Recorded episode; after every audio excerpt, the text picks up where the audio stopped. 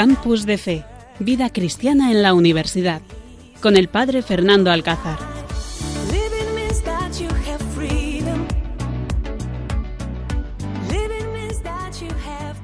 Buenas noches, queridos oyentes. Cuando pasan unos minutos de las 11 de la noche, estamos aquí dispuestos a compartir con vosotros desde este seminario diocesano de Cáceres este programa aquí en Radio María Campus de Fe.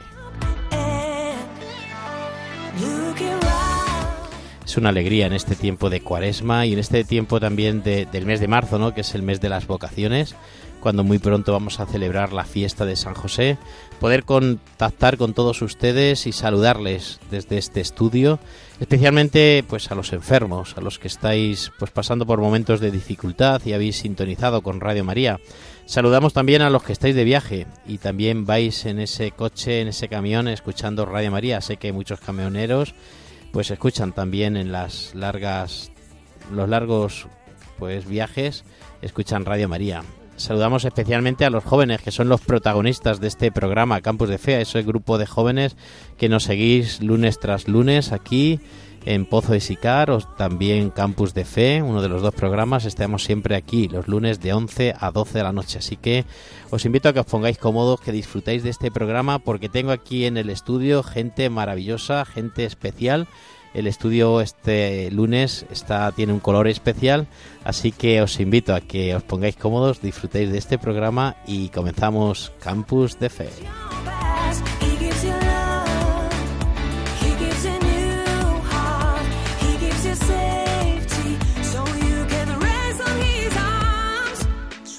Pues en primer lugar, en esta noche presentamos aquí al hermano Miguel. Hermano, buenas noches, ¿qué tal? Buenas noches, Padre Fernando, muy ¿Cómo bien. han pasado estos 15 días? Madre mía, qué rapidez, ¿verdad que sí? Parece que fue ayer cuando estábamos haciendo el programa y estamos otra vez de vuelta aquí, después de 15 días. Pasa el tiempo volando. ¿Qué tal por el Cuescar? ¿Todo bien? Muy bien, hemos co- conseguido retomar eh, los grupos de, de voluntariados y los peregrinos incluso también. Así que muy bien. Hermano Miguel Jiménez, él es hermano temporal de los esclavos de María de los Pobres, es estudiante de primero de filosofía y bueno, pues ya lo conocéis porque bueno, cada lunes tenemos aquí nuestro tertuliano especial y nos trae algún mensaje especial, nos trae un libro especial que lo vamos a comentar, así que bienvenido. Y también con nosotros tenemos esta noche a Lucía Tena. Ella es ha estudiado filología hispánica, está acabando la tesis, casi casi casi hoy entrega ya las últimas cosas, mañana y pasado esta semana ya casi que hace toda la entrega. Buenas noches, Lucía. Hola, buenas noches a todos y encantada de estar aquí, que es mi primera vez. Está nerviosa, ¿no? Pues sí, un poco, sí, más que por la tesis, fíjate. pues nada, siéntete a gusto. La Radio María es una gran familia que, bueno, pues no somos profesionales, somos voluntarios y hacemos lo que podemos, porque también sabemos que, bueno, pues la providencia siempre nos va acompañando y nos va ayudando. Así que, Lucía eh, Tena, ¿de dónde eres? Soy de Castuera, pero bueno, ya llevo casi 10 años aquí en Cáceres, así ¿Y que, qué has estudiado? pues eso, filología hispánica y, y Pero unos luego... 10 años has estudiado filología No, hispánica. estudié hispánicas, luego un máster de Ah. investigación, luego otro de secundaria y luego ya pues enlacé con la tesis y, y en eso estoy, a ver si acabo ya. Acabando tu tesis y también dando tus primeros pasitos, ¿no? Dando clases, ¿no? En la sí, universidad. ya sí, ya dando clase en teoría de la literatura y algunas otras asignaturas de, de literatura. claro. Oye, qué alegría. Pues es, es impresionante tenerte aquí con nosotros. Y bueno, también nos trae unos temas interesantes que nos, nos va a gustar a todos cuando nos los cuente. Y con nosotros también tenemos aquí pues a dos vecinos de nuestro estudio. Ellos son Gerardo y Dani. Esos son dos seminaristas diocesanos de aquí de nuestra de nuestra diócesis de Coria Cáceres. Y bueno, próximas a estas fiestas de San José, pues tenemos la suerte de poder tenerlos aquí, de poder compartir con ellos esta fiesta y este tiempo. Así que buenas noches, Dani, ¿qué tal? Fernando. Acércate mejor al micrófono porque si no, no, no se oye. ¿eh? Ahí, ahí. ¿Qué tal? aquí Todo, cuéntanos. Oye, que perdona Bien, que a estas horas de la noche pues puedas compartir con nosotros este, este programa. Así que muchísimas gracias por estar aquí con nosotros y poder compartir y contarnos un poquito vuestra vocación, qué es lo que el Señor, cómo os ha llamado, qué es lo que el Señor os está pidiendo en este momento. Y Él es estudia primero filosofía y nada, es una alegría poder compartir con nosotros aquí. Y tenemos también aquí a Gerardo. Gerardo, buenas noches. Buenas noches, Fernando. Él es ya un poquito mayor, es Sí, sí, sí, el estudiante de teología, ¿no? Claro, sí, el cuarto de teología. Cuarto año de teología. ¿Y dónde eres? Soy de Guinea Ecuatorial y llevo ya aquí en Cáceres ya eh, cuatro años, porque empecé los estudios allá en mi tierra. O sea que eres casi casi paisano nuestro, así que nada. Sí, ahí vamos. Fenomenal, pues bienvenidos todos y nada, os invito queridos oyentes a que os pongáis cómodos y disfrutéis de este programa especial que tenemos en esta noche, Campus de Fe.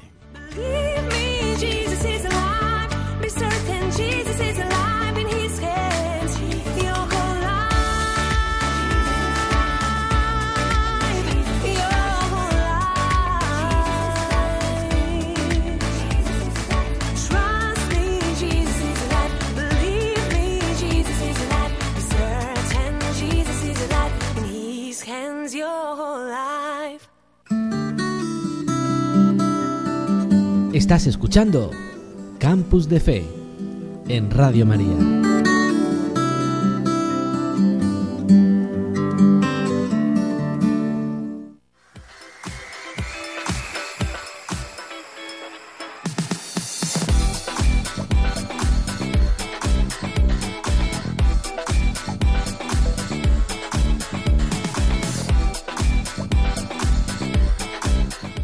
Esta noche aquí en Campus de Fe tenemos el sumario que os presentamos, un ratito de Evangelio. Queremos rezar con ustedes y compartir lo que el Evangelio de este lunes, en este, en este tiempo de cuaresma, nos quiere decir. Traemos también la agenda del SAR, las actividades que hacemos en Pastoral Universitaria, aquí en nuestra diócesis. Y bueno, pues para ello, eh, Lucía nos contará lo último que hemos eh, sacado adelante, que es el reto. En Cuéntame tenemos la entrevista de los dos seminaristas diocesanos, Dani y Gerardo. Hablaremos también de una actividad muy especial que es Cenáculo, una experiencia con la vida contemplativa. Y con el Hermano tiene un plan, nos va a presentar un libro muy interesante para este tiempo de cuaresma. Todo esto aquí en Radio María.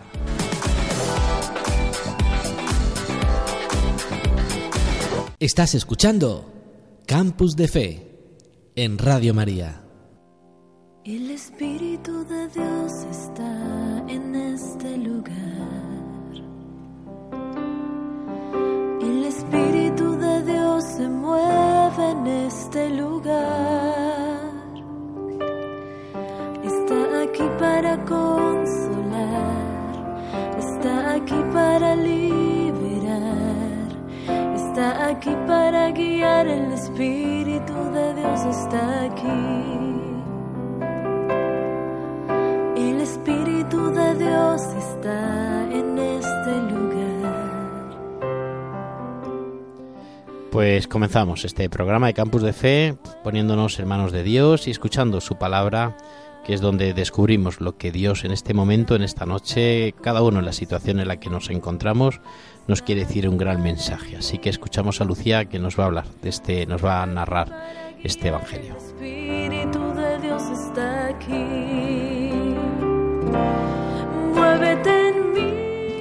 Evangelio de Lucas. Dijo Jesús a sus discípulos, Sed misericordiosos como vuestro Padre es misericordioso. No juzguéis y no seréis juzgados.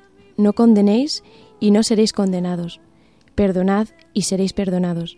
Dad y se os dará. Os verterán una medida generosa, colmada, remecida, rebosante, pues con la medida con que midiereis, se os medirá a vosotros. Toma mi mente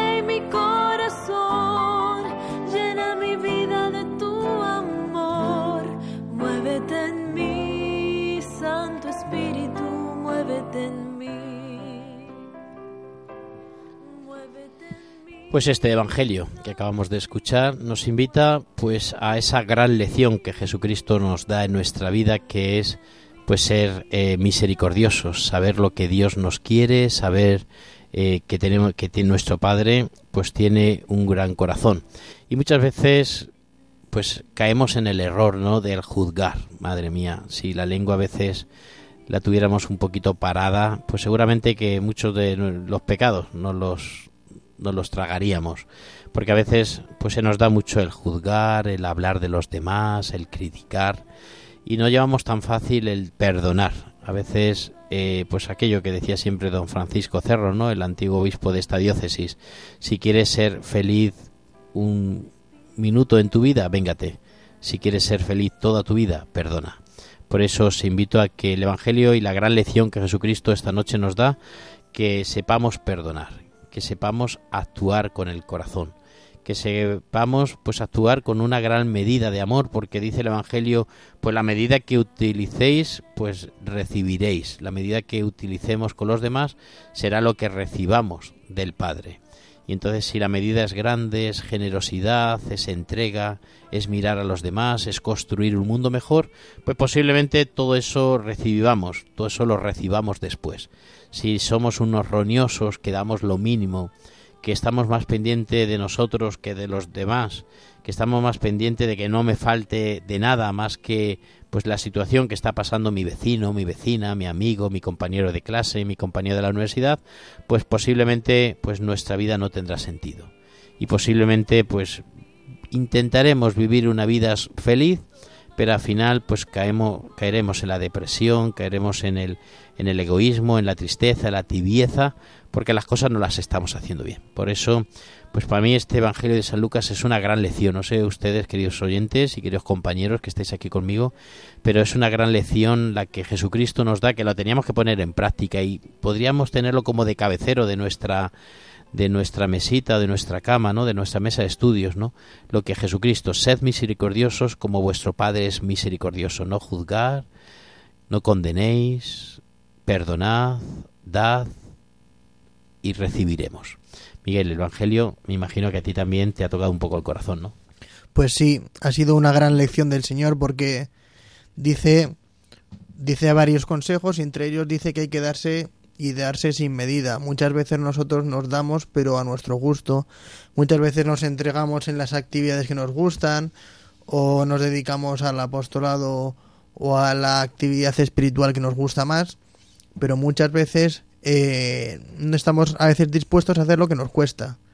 Y a veces el Señor nos pide dar hasta que nos cueste. Incluso a lo mejor pues tratar bien a un compañero del trabajo que nos caiga mal. O escuchar a alguien que nos parezca un poco pesado. Cualquier actividad que tengamos, cualquier situación, hay que entregarse sin medida. Lo dice el Señor. Además, Mm, sobre todo porque el Señor se ha entregado a nosotros sin medida. Si el Señor se ha entregado a nosotros sin medida, ¿cómo, cómo no vamos a entregarnos nosotros a Él en lo que nos pida? Me imagino que Gerardo, con ese corazón tan grande que tienes, un seminarista lleno de alegría y lleno de, felicidad, me imagino que cumplir esto te cuesta poco, ¿no? Bueno, eh, no es que cueste, pero al mismo, al mismo tiempo también cuesta, es decir, eh, una lógica de lenguaje un poquito rara, ¿no? Pero es que lo que más identifica a un cristiano que viva su fe es esta identidad, la identidad que tiene, la entrega. Porque justo cuando has hablado de don Francisco, yo me he acordado mucho también una de sus frases que decía que lo bueno que se puede decir de un cristiano es que buen corazón tiene. Y lo malo que se puede decir de un cristiano es que no vayas con este, con este hombre, porque no tiene corazón. Es esto, eh, esta entrega del cristiano, porque lo que más necesita una persona es que siempre pueda tener una mano amiga que le pueda ayudar. ¿Y dónde más podemos recibir esa ayuda que en el mismo Señor, que nos da ejemplo de esta de esa entrega? De hecho, de una manera muchísimo más concreta, mm, yo como seminarista que me preparo ya para el, sacerdocio, es eso, esa entrega, porque lo que, lo que más quiero recibir del Señor es aquello que debe estar dispuesto para entregar también a los demás.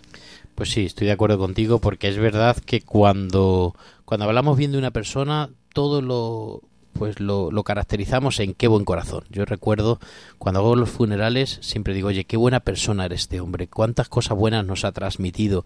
Y ahí pues ya yo creo que ya sobra la, la homilía, ¿no? Ya sobra las palabras, ya sobra el decir, porque estamos hablando de que estamos enterrando a un hombre con corazón. Y cuando hablamos con un, un hombre con corazón es un hombre con amor, un, hombre generoso. Lucía, yo no sé si este evangelio también a ti, pues me imagino que a lo largo del día lo has estado leyendo, lo has meditado, y me imagino también que te ha tocado el corazón, ¿no? Porque es muy breve, pero es muy intenso. Sí, es, es un evangelio muy corto, pero a la vez dice muchísimo y tiene que ver también con, con la preocupación por el otro, en este caso con Dios también. Estamos acostumbrados, yo creo, los jóvenes, a pedir, a pedir, a pedir, a pedir y, a no escuchar también y, y a entender que lo que pedimos tenemos que darlo también, que tenemos que ser un ejemplo de aquello que, que esperamos en los demás. Es una como una máxima, ¿no? que incluso mucha en la filosofía eh, se dice actúa como, como querrías que, que actuasen los demás contigo, bueno, pues el Evangelio nos dice también eso, hay que estar dispuesto a dar igual que pedimos, hay que tener el corazón eh, abierto y reciclado, como decimos ahora en Cuaresma, para, para ello. Y me imagino que un joven con 18 años, cuando vive pues del egoísmo, que muchas veces están pendientes pues de, de- de- aparecer en las redes y tal, el descubrir la vocación y el hablar de esto, eh, Daniel, me imagino que también es, es difícil, ¿no? ¿Tú cómo vives todo esto que hemos escuchado, esa generosidad, esa entrega total que a tus 18 años, pues como un ejemplo en, en medio de nuestra diócesis, pues nos estás dando, ¿no? ¿Cómo vives esa entrega y este evangelio que te dice en tus primeros pasos como seminarista que estás dando, como seminarista mayor, claro? Bueno, al fin y al cabo, la entrega, la entrega tiene su importancia a la hora de, de ser seminarista. Es decir, al final, mm, el ser seminarista o el escoger un camino de vocación siempre tiene un componente de renuncia. Ese componente de renuncia solo se hace, solo se comprende dentro de una misión, dentro de, dentro del amor de Cristo, dentro de los planes mm, para tu vida que tenga el Señor. Es decir, al final eh, se trata en el ámbito vocacional de descubrir eso, de descubrir los planes que el Señor tiene para ti y por eso sí merece la pena la entrega. La entrega al final es justi- la entrega no es una entrega sin razón, no es una entrega sin causa.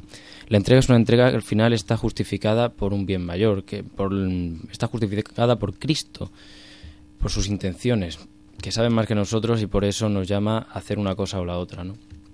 Entonces, claro, cuando el Señor nos pide que, que, que le imitemos, porque al final lo que nos pide en este Evangelio, nos pide que seamos compasivos, que seamos misericordiosos, que no juzguemos, es decir, que le imitemos, que imitemos su modo de vivir. Entonces, eh, toda esa entrega que nos pide, al final, mm, simplemente eh, con su modo de vivir nos enseña también a nosotros cómo vivir mejor, porque al no juzgar, al entregarse, también somos capaces de eh, formar un, un mejor mundo, una mejor sociedad, es decir, somos capaces de convivir en paz. Con lo cual, mm, tanto a la hora de, tanto en la vocación como en la vida ordinaria de un cristiano, como para contribuir a hacer un mundo mejor, la entrega es una idea muy importante.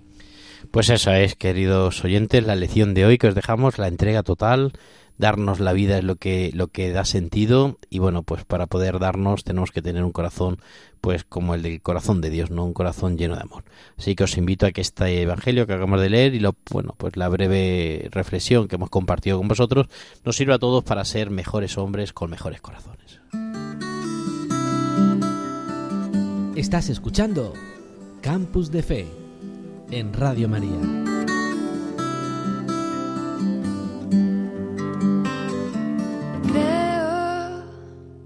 Sencillamente quiero disfrutar de la serenidad del creer. Desligar el creer del sentir. Creo.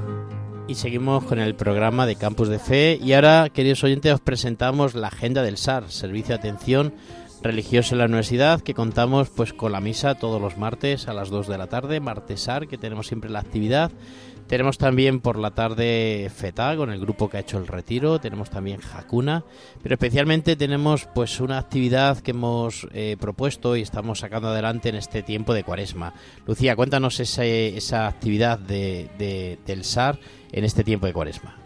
Bueno, pues la pastoral universitaria va proponiendo cada semana de cuaresma un reto. Lo lanza a partir del domingo y, va un reto por semana. Y sobre todo lo difunde por redes sociales para quien no pueda acercarse a la Ermita de la Paz, por ejemplo, o al Martesar, que, que pueda seguirlo también. Y animamos a que, a que la gente lo siga.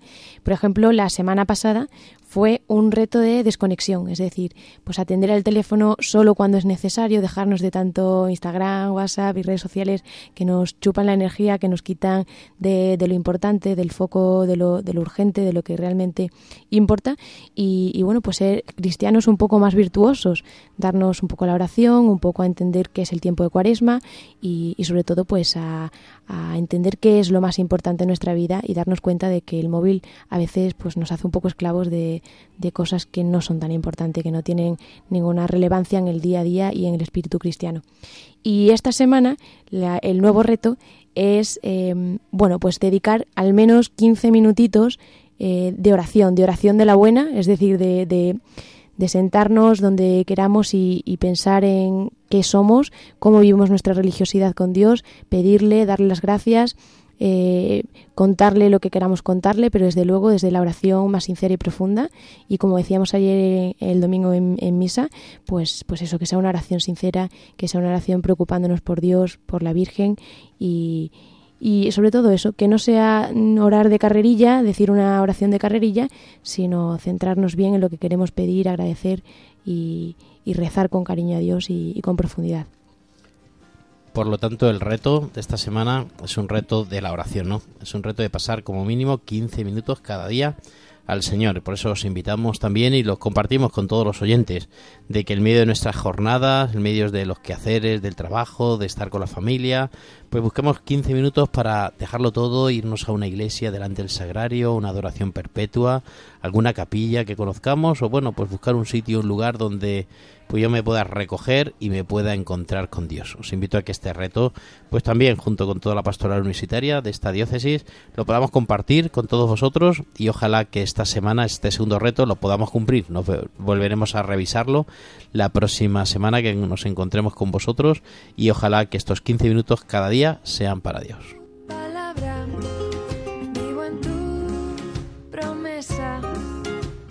Gozo en ti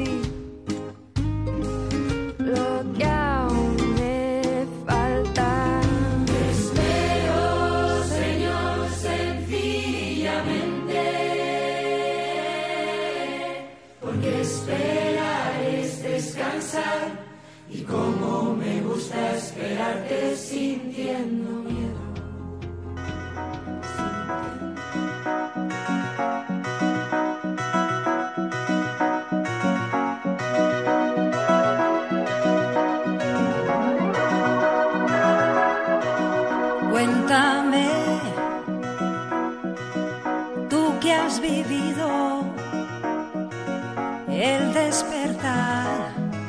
un tiempo que nos cambió.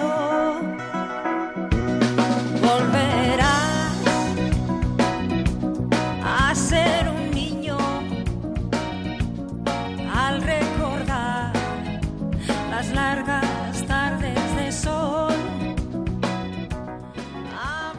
Y cuéntame, en el Cuéntame de esta noche tenemos un tema muy interesante porque como hemos dicho al principio, mes de marzo es el mes de las vocaciones especialmente las vocaciones sacerdotales, porque celebramos San José el próximo día 19 de marzo y es el patrono de las vocaciones. Hay una campaña también muy interesante de pedir, de rezar, de colaborar también económicamente con nuestros seminarios y bueno, pues es una suerte esta noche poder tener pues dos de los seminaristas de nuestra diócesis aquí con nosotros que queremos que nos cuente un poco pues cómo va su vida aquí en el seminario, cómo han descubierto su vocación.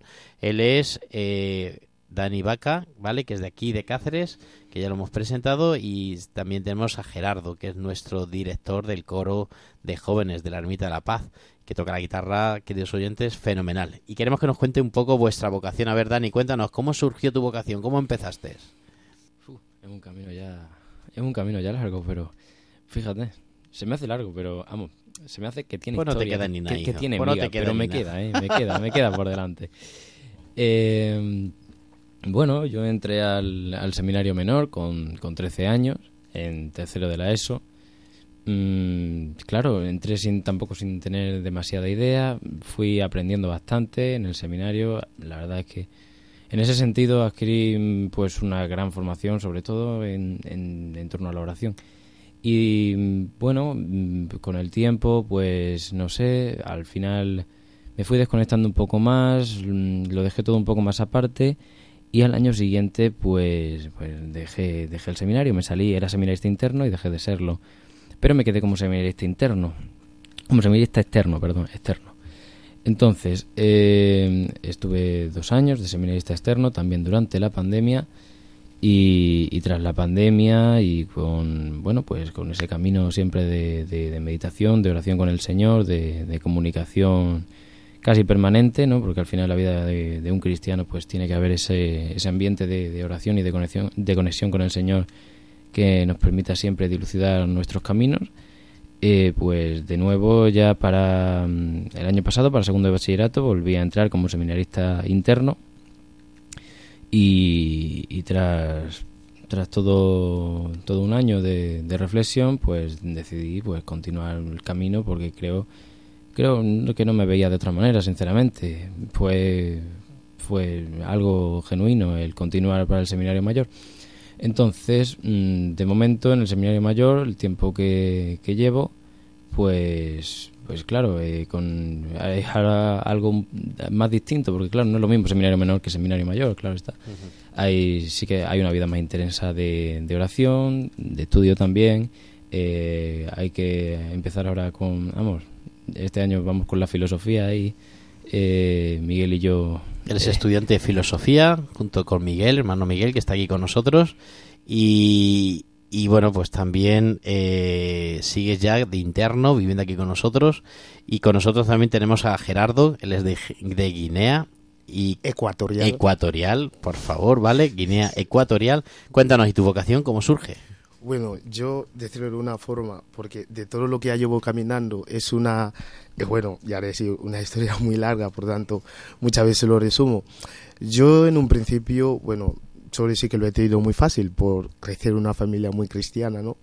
Eh, yo mis padres que me mandaron al seminario menor, tenía 13 años, hacía segundo de la ESO, y me acuerdo que me dijeron que me iba al seminario y yo, pues bien, obedecer a los padres y estaba también contento. Me acuerdo que entraba en el seminario y todo muy guay, ¿no? Pero como me encanta mucho el fútbol y también eh, la comunidad misma del seminario, como era conocer a nuevos chicos y chicos súper majos, de verdad, amigos que hasta ahora aprecio un, un montón del compañerismo que tenemos. Así que el haciendo ya, porque fue haciendo segundo de la ESO, llegando ya a cuarto de la ESO, me acuerdo, porque a lo largo de los años íbamos teniendo retiro, que nos hablaban a responder la vocación, yo no sabía ni qué quería hacer. ¿eh? Y así fue que un día eh, pregunté al director que nos dirigía los eh, el retiro que cómo saber que Dios me llama, o cómo descubrir mi vocación. Y me hizo dos preguntas que de ahí partió. De verdad que ahí lo descubrí a que el Señor me estaba llamando. ¿no? Me dijo que me preguntó si yo era feliz en el seminario yo decía, bueno, que aquí muy feliz. Y luego me preguntó que cómo me sentiría si me tuvieran que expulsar o tuviera que dejar el seminario, como ha ocurrido con otros compañeros que es por problemas familiares o, o por la educación les han tenido que han tenido que abandonar el seminario. Pues a mí cuando de verdad que pensé eso, me quedé del otro lado, como siempre lo suelo decir, ¿no? Porque no me veía en otro sitio si no fuese en el seminario. Así que a partir de ese momento empecé a dar sentido a todo lo que hacíamos en el seminario, las oraciones, los encuentros, porque antes era ir a misa, que la misa se acabe, que luego tenemos que ir a jugar al fútbol, lo que fuera, ¿no? Así que a partir de ese momento, pero luego terminé el segundo de bachillerato y me costó dar el paso al seminario mayor. Entonces lo que hice es ir a la universidad. Me matriculé el primer año en ingeniería de petróleo. Hice el primer año y decía que no, muchas veces cuando lo cuento la gente dice, oh, ¿será que el curso seguramente te fue mal? Y de hecho dijiste que no. Pues digo, no, que no fue eso, sino que me daba cuenta que es que no era el sitio donde debía estar yo. De hecho, me acuerdo cuando lo, lo dije a mis compañeros que al final volvería al seminario, me decía, a Gerardo, estás tardando ya. Y así fue que volví otra vez al seminario, pero antes de comenzar el primer año de filosofía, me mandaron a hacer un año de filología tengo aquí a Lucía solo hice un año y ya después comencé el primer año de filosofía. Al terminar esa experiencia vino con un sacerdote en una parroquia y ya por fin pude comenzar. Yo, una de las cosas que más destaco de mi vocación, que de verdad que lo noto y lo experimento día a día, es esta felicidad que el Señor me hace gozar estando en el seminario. Y yo muchas veces me planteo que entonces cómo responder al Señor de esa alegría que me hace gozar estando en el seminario. Pues esa es la alegría, ¿no? Estamos en marzo, Claro. próximos a la fiesta de San José y este programa, bueno, pues lo están escuchando muchos jóvenes universitarios. ¿Qué le dirías de, de cuestionarse su vocación, Gerardo? Bueno, yo eh, lo que les diría es esto, es intentar dar el paso hacia el Señor, porque cuando das el paso hacia el Señor, el Señor da mil pasos más hacia ti. En un sentido, en el sentido de que dando el paso hacia el Señor descubres aquella felicidad de la que muchas veces buscamos fuera y que no la encontramos.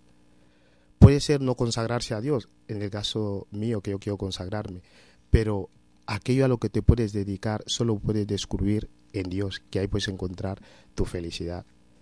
Gerardo, no sé si tu familia, que le, no, perdón, eh, Dani, tu familia que, que dijeron, ¿no? Cuando, no sé, hay familias que se muestran y se oponen a que su hijo se vaya al seminario y otras familias, pues les ayudan, le preparan y le, y le invitan a, a que, que participe, ¿no? Y son, pues, como un, pues como un, un un pie para apoyarse, ¿no? Un bastón para apoyarse. Entonces, ¿tu familia qué tal? Porque, bueno, no solamente tú eres seminarista, ¿no?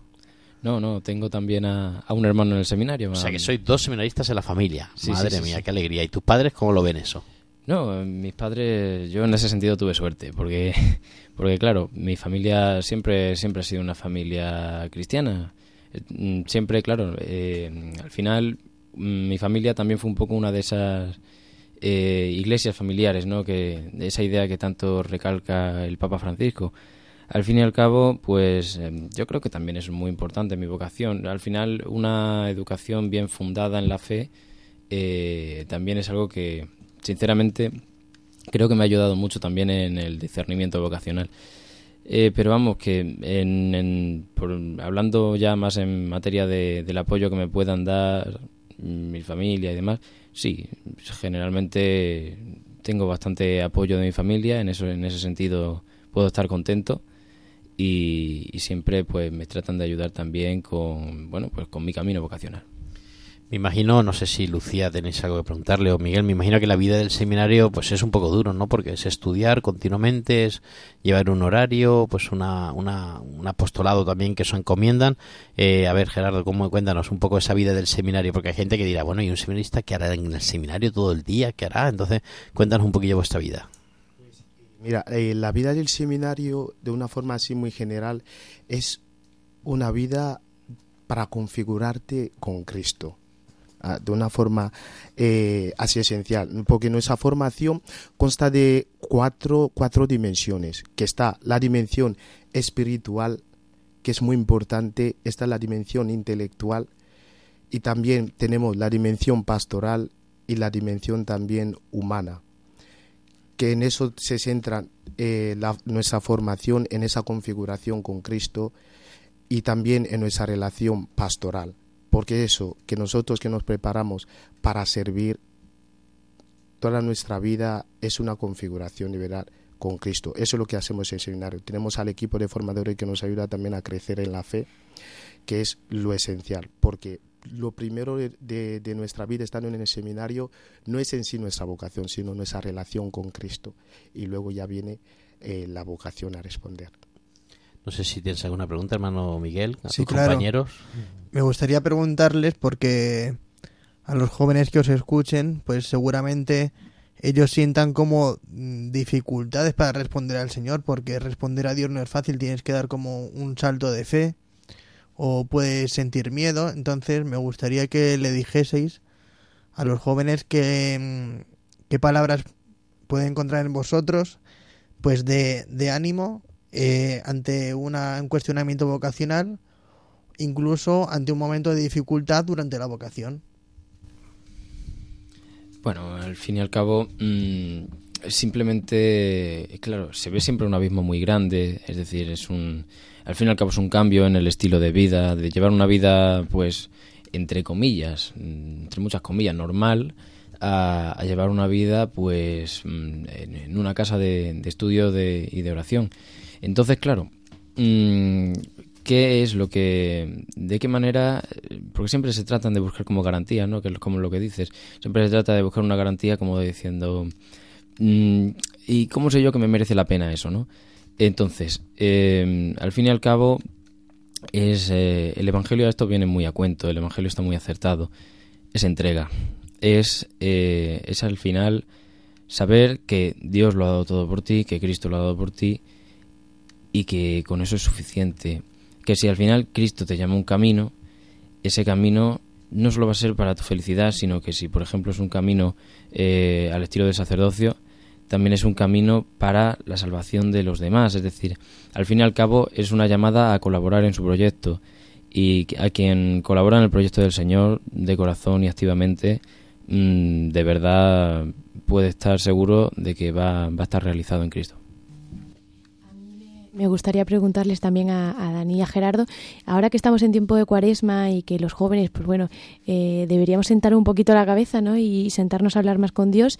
Eh, es verdad que nosotros encontramos fuera del seminario como más ruido, más, más inquietudes que, que no son tan importantes como comentábamos antes. Y os quería preguntar ¿Qué consejos o qué, directrices o qué, recomendáis que podríamos hacer los jóvenes pues para acercarnos más a Dios en esta, en esta época tan importante? Pues que que, que en medio del ruido también el Señor habla. Simplemente es estar atentos a esa escucha. Fíjate que ha sido muy importante el reto de esa semana, ¿no? Dedicar esos 15 minutos para Dios. Es decir, como justamente el domingo que nos hablaba del, eh, sí, ayer el domingo nos, nos hablaban de, del Evangelio de la Transfiguración, que ese apartarse, retirarse en un momento, dedicar un tiempo al Señor ¿no? y, rezar. Así que en ese tiempo de carema, que es uno de esos momentos fuertes de, de dedicarlo al Señor, de, de, de, interiorizarlo y preguntarnos sobre nuestra relación con Cristo, es simplemente dedicar un tiempo al Señor y poder escucharlo, poder escucharlo, porque el Señor sigue hablando, en medio del ruido el Señor habla. De hecho, nosotros también que somos seminaristas, claro, nos relacionamos también con el mundo, claro, estamos ahí, pero nuestra relación con Cristo no se desliga de nuestra relación con los demás no podemos dejar también a nuestros amigos de lado, a, nuestros compañeros, a nuestros familiares, pero tampoco podemos desligarnos de nuestra relación con Cristo. Es buscar un espacio, que siempre lo hay, de poder tener ese encuentro con el Señor. Pues nada, nos queremos robar más tiempo. Muchísimas gracias por compartir con nosotros pues este momentito en esta noche de vuestra vocación. Os encomendamos a nuestra oración. Pedimos a todos los oyentes de Radio María que estos días próximos a esta fiesta de San José recemos por todos los seminaristas, especialmente por los seminaristas de nuestro seminario diocesano de Coria Cáceres. Y bueno, pues nada más que muchísimo ánimo adelante, que pues desde mi experiencia ser sacerdote es lo mejor que nos puede pasar, es como un detallazo de Dios por su parte de fijarse pues en, nosotros sabiendo que, es a veces pues que nos damos la talla que somos pecadores que, que, no cumplimos con nuestro deber pero que el Señor es misericordioso y una y otra vez nos brinda el camino y nos invita a perseverar. Así que muchísimas gracias. No perdáis nunca no tiréis nunca la toalla y, siempre con mucho ánimo mirando siempre adelante porque el Señor os necesita. Así que muchísimas gracias y nada más. No sé si terminéis alguna cosa más. No muchísimas gracias a vosotros por invitarnos Muchas gracias, muchas gracias. Pues nada, muchísimas gracias y nada, seguimos aquí en Radio María, en Campus de Fe. Estás escuchando Campus de Fe en Radio María.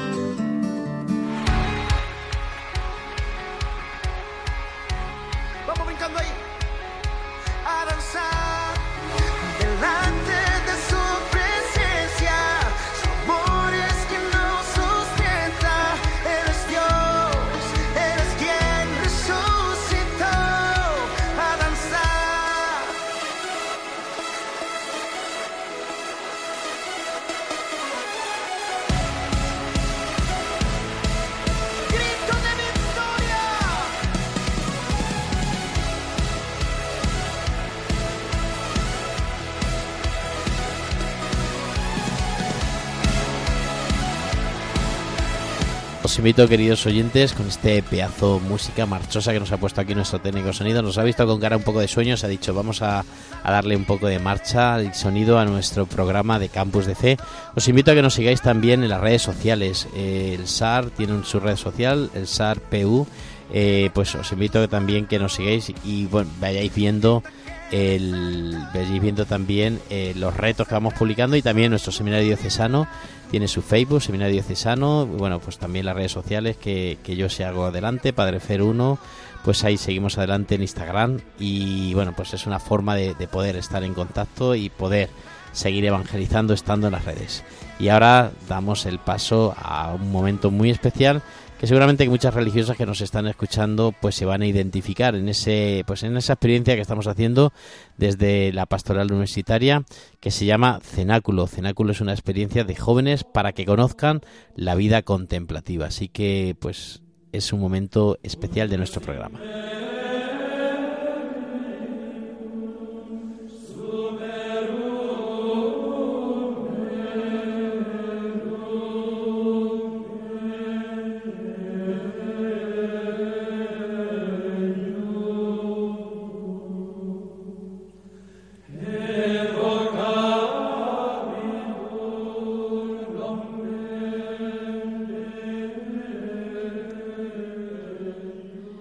Lucía, cuéntanos, eso de cenáculo, porque seguramente que nuestros oyentes estarán diciendo, ¿y eso de cenáculo qué es? Aunque ya lo hemos dicho en alguna agenda del SAR. Cuéntanos eso de cenáculo. Bueno, pues Cenáculo es una experiencia que estamos viviendo ahora desde el SAR y es consiste en la reunión con las hermanas de vida contemplativa de Cáceres.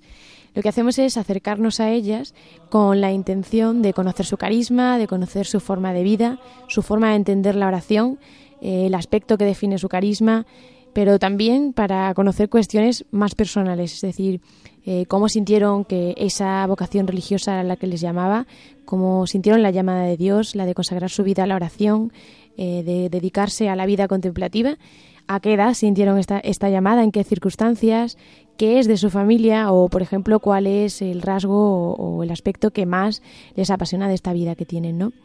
Y el orden que seguimos en estas reuniones de cenáculo es el siguiente. Primero oímos misa, eh, luego comemos y luego nos presentamos y hablamos y preguntamos a las hermanas pues todo este tipo de cuestiones que, hacen de esta una experiencia que recomiendo muchísimo. El primero, por ejemplo, fue en diciembre, fue con las clarisas de San Pablo, lo que hicimos fue reunirnos con ellas e iniciamos así el, ciclo de cenáculo de este curso. Y la semana pasada fue con las Jerónimas. Eh, fue una experiencia, a mí además tuve una experiencia muy bonita con las Jerónimas, porque bueno, creo que todos nos acercamos en alguna ocasión a, las hermanas de vida contemplativa con muchos prejuicios, o al menos con uno que creo que es general y es cómo es posible que alguien eh, decida dedicarse únicamente a la oración, que pues eso, que, que esté eh, encerrada, que es como lo vemos nosotros, ¿no? Desde fuera, encerrada en un lugar y que solo se dedique a, a orar. Es algo que, que nos, nos, llama la atención y es un prejuicio y, nos lo preguntamos. Bueno, pues cuando vamos conociendo a, las Jerónimas, a las Clarisas, nos damos cuenta cuando hablamos con ellas de que ellas hacen de, de la oración su vida y de su vida pues toda una oración. Eh, y eso lo demuestran con la sencillez con la que viven y se ven sus gestos, en su manera de hablar, en su manera de entenderlo todo y además eso es chocante con, con, nuestra forma de vida porque estamos acostumbrados a, a, ir con prisa, a querer las cosas de manera urgente, inmediata, a no tener paciencia, a pedir y, a tener que recibir de paso, a no detenernos eh, a pensar en lo importante. De ahí pues pues eso, la relevancia de esos 15 minutos de oración de esta semana. Y, y cuando llegamos al convento y nos encontramos con hermanas que han decidido que su vida consista únicamente en darse a Dios, en entregarse a Dios por medio de la oración y en preocuparse por todos los demás, pues por supuesto que es un contraste enorme que nos llama muchísimo la atención, pero que creo que poco a poco los que estamos yendo a cenáculo empezamos a entenderlo, empezamos a comprender cuál es el sentido de ese modo de vida. Y bueno, por otro lado, una parte fundamental de, cenáculo es eh, el intercambio de la oración, es decir, nosotros pedimos a las hermanas que recen por nosotros, lógicamente, ¿no? Y, pedimos, pues, eh, para discernir, por ejemplo, cuál es nuestro camino, nuestro camino ya sea religioso o no. Mucha gente que se encuentra, pues, en, en momentos de incertidumbre, de indecisión, que no sabe si está haciendo bien estudiando tal carrera, que no sabe si está tomando un buen rumbo en su vida pero también para pedir por la salud, tanto la nuestra como la de nuestros familiares y nuestros amigos, para pedirle pues, por cuestiones generales y por cuestiones incluso más personales todavía, nuestro futuro, nuestros problemas más, más, más personales. Y también, y esto es lo interesante, nosotras, eh, nosotros nos comprometemos también a pedir por ellas, es decir, eh, por su tesón, porque, bueno, eh, entendemos que, la labor que ellas hacen es una labor un poco invisible, ¿verdad? Porque están retiradas del ruido y, no apreciamos pues lo importante que es su oración. El otro día eh, decía, creo que era el padre Rafa, eh, cuando estuvimos allí, eh, decía que la vida contemplativa era pues como los neveros de las montañas. ¿no? Que, que siempre estaban con ese poquito de nieve aguardando a que cuando fuese necesario la nieve se deshiciese y que el agua fuese regando el camino.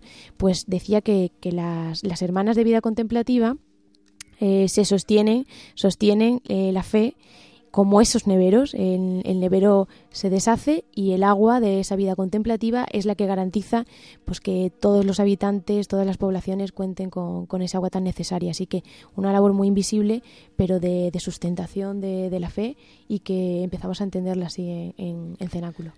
Pues la verdad que sí, que es una, una labor especial. ¿Qué momento te llamó más la atención, no, eh, Lucía? Porque, bueno, la verdad que fueron 12 los jóvenes, se invitan a 12 jóvenes universitarios que tengan una trayectoria espiritual, que sepan vivir ese momento.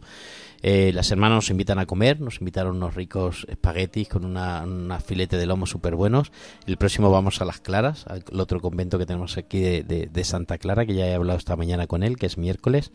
Y, y bueno, ¿con qué momento, Lucía, te quedas? ¿Con, con de, los que viviste? ¿Qué conversaciones? No sé, ¿habías vivido otro, otro, en otro momento? ¿Habías tenido contacto con otras otra vida religiosa o no? Bueno, conozco a, bueno, voy a, voy a mencionar la Sor Francisca, que es de, de Castora, allí de mi pueblo, a las adoratrices de la sangre de Cristo, eh, de Santa María de Matías, y, y no conocía vida, la vida contemplativa tan de cerca.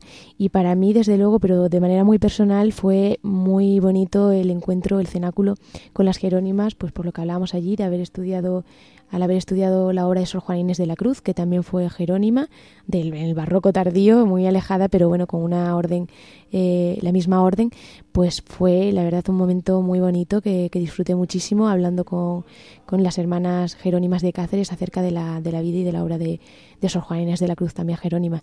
Lo viví de una manera, pues eso, muy, muy bonita porque pude unir, pude fusionar eh, pues esa, esa dimensión espiritual que estamos viviendo en Cenáculo con la otra dimensión de mi vida, de mi día a día, que es el estudio de la literatura y en este caso es Sor Juana.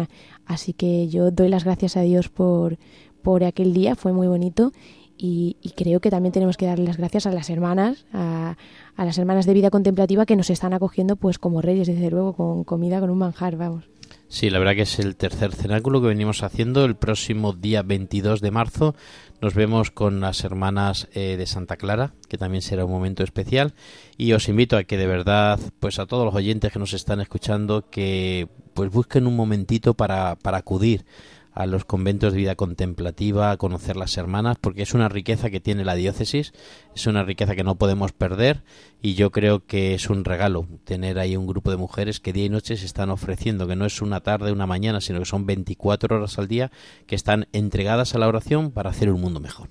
Así que bueno, pues muchísimas gracias Lucía por contarnos pues esta bonita experiencia que, que es de, de cenáculo, una experiencia que, que, estamos haciendo aquí en nuestra diócesis y que, bueno, pues sin duda los jóvenes les va a enriquecer pues conociendo mejor la iglesia y conociendo también pues este carisma de la contemplación. Así que muchísimas gracias.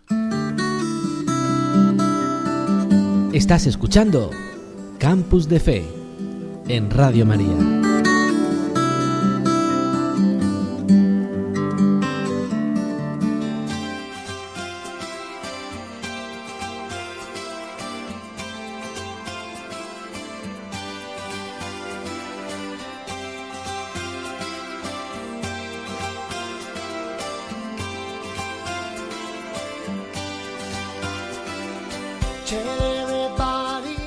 Llegando ya casi al final de nuestro programa, eh, queda, queda casi lo mejor del pastel, que es el plan que nos trae el hermano Miguel. A ver, hermano, cuéntanos, ¿qué plan tienes para hoy? Pues traigo un plan muy, muy épico. A los que les gusten las historias de aventura les va a encantar. Y además estamos ahora en Cuaresma, que es un tiempo para prepararnos para la entrega de Cristo por nosotros, que va a dar toda su sangre por cada uno de nosotros, por amor a nosotros.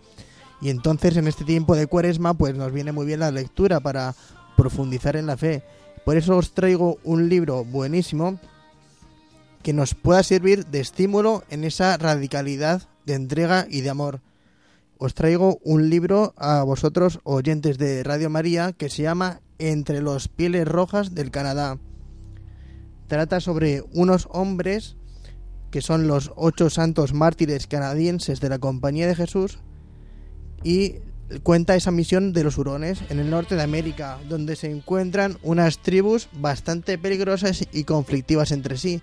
Había unas que eran más agricultoras, otras eran cazadores, pero tenían guerras entre ellos, los hurones, los iroqueses. Y ese es un lugar en el que Dios pide al padre Iván Jacques y al padre Juan Brebev ir a evangelizar a esas personas que también son amadas por Dios. ¿Y qué pasa con la historia? Pues, pues va a ser muy, la verdad es que muy épica, como estaba diciendo antes, un poco fuerte incluso, pero que puede llegarnos al corazón.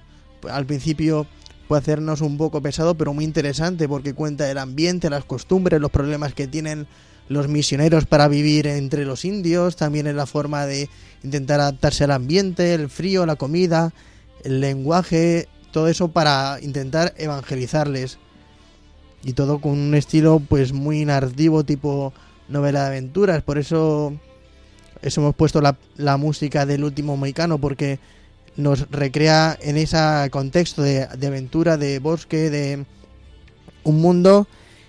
Imaginaos que no conocen a Cristo unos que son salvajes algunos que son incluso caníbales que se matan entre ellos pero son personas amadas por Dios son personas que han valido la sangre de Cristo y nos encontramos con unos santos eh, dispuestos a dar la vida por Cristo y por las almas, con un gran deseo que tienen por bautizar, por convertir a los indígenas, arriesgarlo todo por Dios en, en definitiva, incluso no quiero hacer mucho spoiler, pero hay una escena que a mí me encanta, hay un momento de que incluso uno que al que le han cortado un dedo y vuelve a, su país de origen. Y le proponen volver a, a, la tierra de misión. Y el hombre vuelve vuelve porque tiene un gran deseo de evangelizar. E incluso en medio incluso del, de la entrega de la sangre de la entrega de pues del martirio como he dicho que son mártires con un deseo de, de convertir y de perdonar a los que le quieren matar ¿Qué os parece? Es una historia muy épica, ¿verdad? Estos mártires. Pues la verdad que sí, que está muy interesante y bueno, la verdad que no la había escuchado y creo que, está interesante y será una buena lectura ahora que, que viene el tiempo de, pues de cuaresma, tiempo de leer, tiempo de leer la vida de los santos, que muchas veces parece que pues lo, mm, la documentación de, de los santos está un poco paso de moda y creo que son lo que mejor nos pueden motivar para llevar una vida también nosotros santos y hombres como nosotros llegaron a la santidad ¿por qué nosotros no? ¿no Lucía? Tú que por ejemplo has escrito sobre, estás escribiéndonos tu tesis Sí, bueno, pues eh, mi tesis algún que otro santo, está Santa Teresa de Jesús también, y me parece muy interesante lo que nos han contado, porque eh, la evangelización no deja de ser uno de los grandes hitos de la Iglesia, que ha sido muy mal entendida, que, ha sido pues vilipendiada también por quizá los métodos, pero no es tan, no hay tanta leyenda negra, no es tan oscuro ni es tan negativo como, como nos han enseñado en algunas ocasiones. Así que creo que es una buena forma de, de acercarse a esa evangelización. Sí, este libro de Entre los piles rojas del Canadá. Pues muchísimas gracias, hermano Miguel. Llegamos así con el hermano tiene un plan al final de nuestro programa. Es una pena porque bueno, siempre se nos queda cosas ahí en el tintero, pero el horario en, en Radio María y en todas las radios siempre hay que hay que llevarlo a, al detalle, ¿no? Y al fin es término. Así que nada, terminamos, llegamos al final de nuestro programa y queremos hacerlo pues despidiendo a nuestro equipazo de jóvenes. Así que, hermano Miguel, buenas noches, cuéntanos algo y nos despedimos. Pues animaros a todos en esta cuaresma que acaba de empezar y pues ante todo encontrarnos con la misericordia de Dios y dejarnos abrazar por Él. Daniel Vaca, muchísimas gracias por acompañarnos a estas horas de la noche. Gracias por contarnos un poco tu vocación y contarnos un poco pues esa experiencia de, de discernimiento que estás teniendo aquí en el seminario diocesano. Y llega el momento también de decirnos algo. Mm, Bueno, pues yo más que nada dar las gracias por, por la oportunidad, como siempre. Mm, Si alguien le puede hacer bien mi testimonio y mis palabras, igual que la de todos nosotros, pues es siempre una, una gran alegría y pues para esto estamos. Pues muchísimas gracias también a Gerardo que se ha tenido de ya que ir porque tiene que estaba preparándose un examen y, y le queda todavía algo que, que terminar. Y muchísimas gracias también a Lucía Tena, Muchas que gracias. está en una semana un poco especial porque presenta su tesis, pero que aquí está, eh, fiel al al compromiso que, que ha cogido y que quería, nos quería contar. Muchísimas gracias a vosotros por contar conmigo para esto y nada, rezo por nuestros oyentes también y, y les pido que recen también ellos. Pues nada más, hasta dentro de 15 días nos volvemos a encontrar, os se- seguimos animando a que escuchemos Radio María y nada, desde, desde este seminario diocesano de Cáceres, rezando por todas las vocaciones, hasta dentro de 15 días, chao.